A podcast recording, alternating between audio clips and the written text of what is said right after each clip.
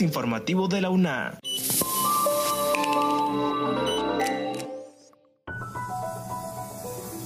Bienvenidos a este espacio de divulgación de la Universidad Nacional Autónoma de Honduras. Les saluda Jessy Arita. En esta edición te informamos que el comisionado universitario brindó una jornada de capacitación dirigida a las autoridades a nivel de facultades. Conozca también la importancia y el rol de las vacunas que a través de los años han combatido enfermedades y han salvado vidas. Conozca los resultados de la tercera encuesta económica familiar multipropósito. Pero antes, te informamos que la UNA capacitó a 100 operadores de justicia en mecanismos alternativos de solución de conflictos Eileen Espinosa con información. Aún en medio del confinamiento por el COVID-19, la Universidad Nacional Autónoma de Honduras continúa brindando conocimiento. Y es que en esta ocasión, a través del esfuerzo coordinado de la Escuela Judicial del Consultorio Jurídico Gratuito de la Facultad de Ciencias Jurídicas, la máxima casa de estudios capacitó a 100 operadores de justicia en mecanismos alternativos de solución de conflictos. Esto se desarrolló mediante la unidad de programas especiales y auspiciado por la cooperación española en el marco del proyecto de apoyo a la modernización del Poder Judicial en Honduras. Así, la academia montó e impartió de manera virtual el curso Aplicación adecuada de mecanismos alternativos de solución de conflictos, el cual se desarrolló a través de cinco módulos durante cinco sesiones diferentes. Como objetivo general, el curso se planteaba ser una propuesta de formación académica para que los participantes, operadores de mecanismos alternos de solución de conflictos, pudieran ampliar sus conocimientos en el uso pertinente de estas herramientas pacíficas de diálogo, que tienen por objeto garantizar el acceso de la justicia como un acceso fundamental de la ciudadanía a través de los procesos expeditos y confiables que fortalecen la seguridad jurídica y la convivencia socialmente armónica. Escuchemos a continuación al abogado Víctor Valladares, asesor y director en juicio y coordinador del Centro de Conciliación y Arbitraje del Consultorio Jurídico. En este curso contamos con la valiosa participación de jueces de paz y de letras de los diferentes departamentos de la República, fiscales del Ministerio Público, Procuraduría General de la República, miembros de las Secretarías de Derechos Humanos, Secretaría de Gobernación y Justicia, Secretaría del Trabajo, Secretaría de Desarrollos Humanos, Dirección de Protección al Consumidor, miembros de la ACJ, Departamento Administrativo de Inquilinato, asesores y directores en juicio del Consultorio Jurídico Gratuito de la UNA, representantes del COEP y de la Dirección Nacional de Tránsito. Gracias a Kevin Espinosa por la información. Cabe señalar que el consultorio jurídico gratuito es líder en brindar acceso a la justicia gratuita a la población más vulnerable y ha puesto a su disposición asesorías en línea. Como siguiente punto, Noel Herrera sobre la jornada de capacitación autoridades de las facultades.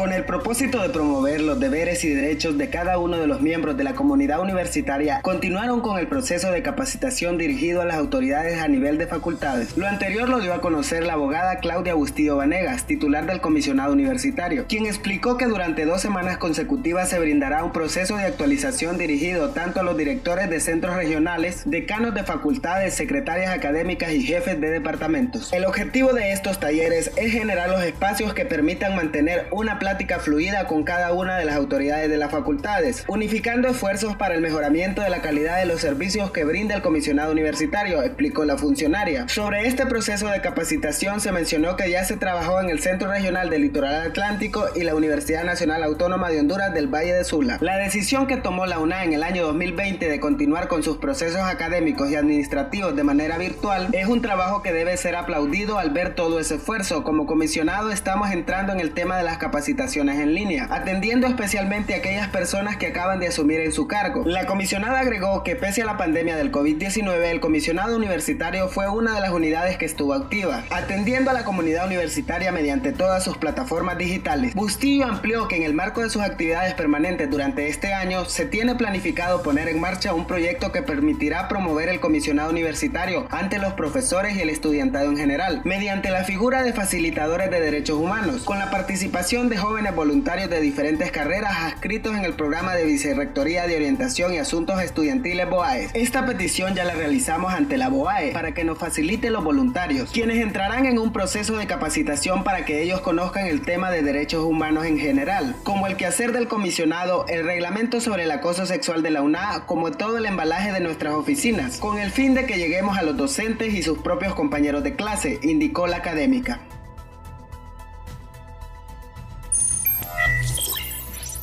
Gracias a Noel Herrera por la nota.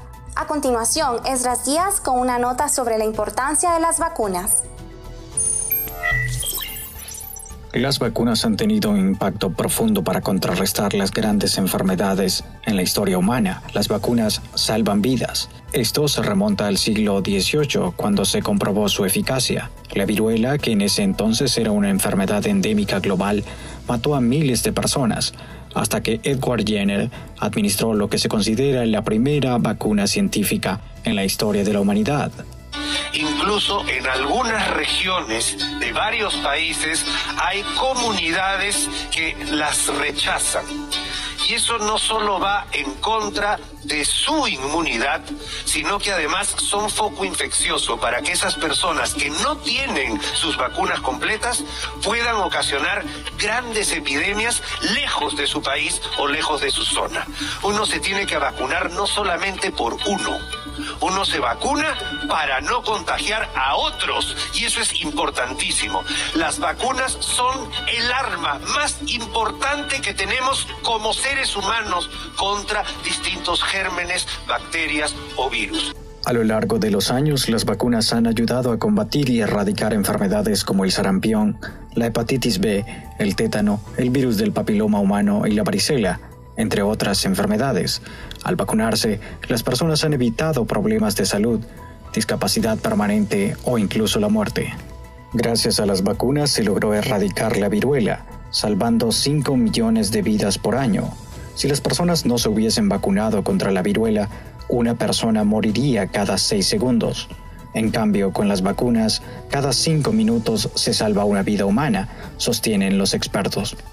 Según el portal europeo de información sobre vacunación durante 2018, alrededor del 86% de los niños en todo el mundo recibieron tres dosis de la vacuna que los protege frente a la difteria, el tétano y la tosferina, y el 85% de los niños en todo el mundo recibieron tres dosis de la vacuna frente a la poliomielitis. Vacuna es cualquier preparación cuya función es la de generar del organismo inmunidad frente a una determinada enfermedad, estimulándolo para que produzca anticuerpos. Como siguiente punto, Kaylin Espinosa con los detalles sobre la entrega de títulos a jóvenes del Centro Universitario del Litoral Atlántico. Esta semana, la Universidad Nacional Autónoma de Honduras entregó 43 nuevos profesionales a la sociedad, de los cuales 24 jóvenes son del Centro Universitario del Litoral Atlántico CURLA, en carreras como Ingeniería Forestal, Economía Agrícola, Administración de Empresas e Ingeniería Agronómica un graduando como especialista en cirugía, una nutricionista y una microbióloga.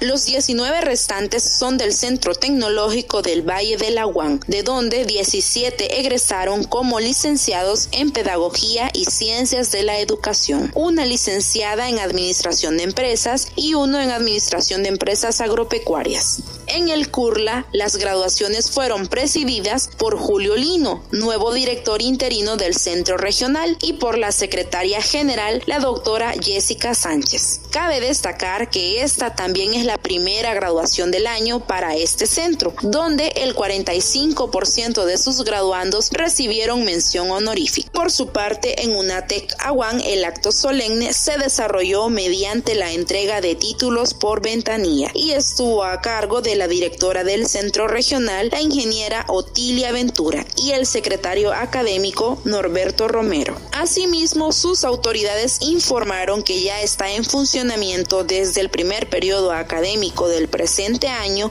la nueva licenciatura en desarrollo local, la cual ya cuenta con 14 estudiantes. La reciente carrera fue aprobada por el Consejo Universitario en el año 2019 y sus clases serán impartidas de manera semipresencial, con un 40% de clases virtuales y un 60% de modo presencial.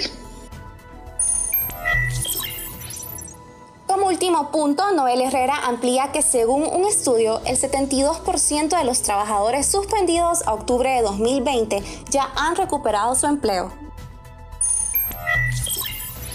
Durante el Congreso Virtual de Investigación Científica en Ciencias Económicas, Desafíos Económicos, Empresariales y Tecnológicos en Tiempos de Crisis, se presentó los resultados de la tercera encuesta económica familiar multipropósito, donde se mostró la situación socioeconómica familiar de la región central de Honduras en el año 2020 en contexto de pandemia. Al preguntarle a la población encuestada sobre el comportamiento del ingreso familiar, en marzo del 52% sufrió una disminución en los mismos, mientras que el 39% manifestó que mantenía los mismos ingresos y solo un 3% aseguró un aumento. Ya en mayo, un 67% de los encuestados aseguraron que sus ingresos disminuyeron y solamente el 30% mantuvo sus entradas económicas mientras que el 3% sostuvo un aumento. No obstante, debido a la apertura económica, los resultados cambian de manera radical en octubre, ya que el 38% de los hogares indicaron que sí existió un aumento significativo en el nivel de ingreso familiar. Asimismo, el 49% reportó que sus finanzas se mantuvieron y solamente el 4%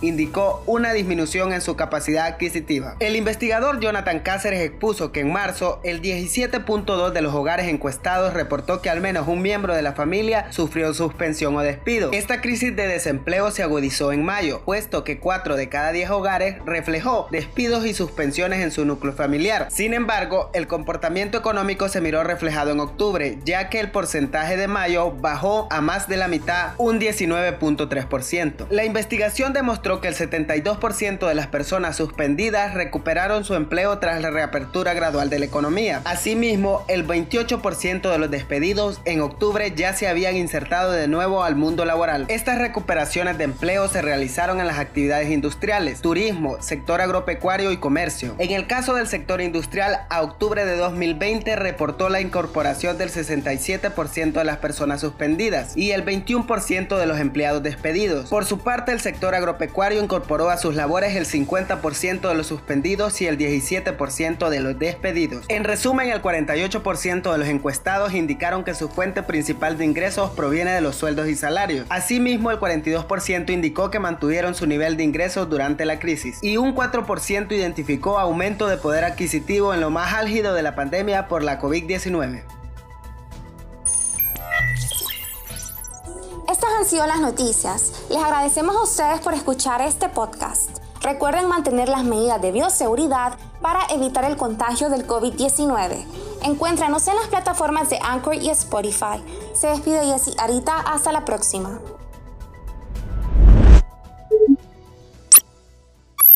Este es un servicio informativo de la Universidad Nacional Autónoma de Honduras.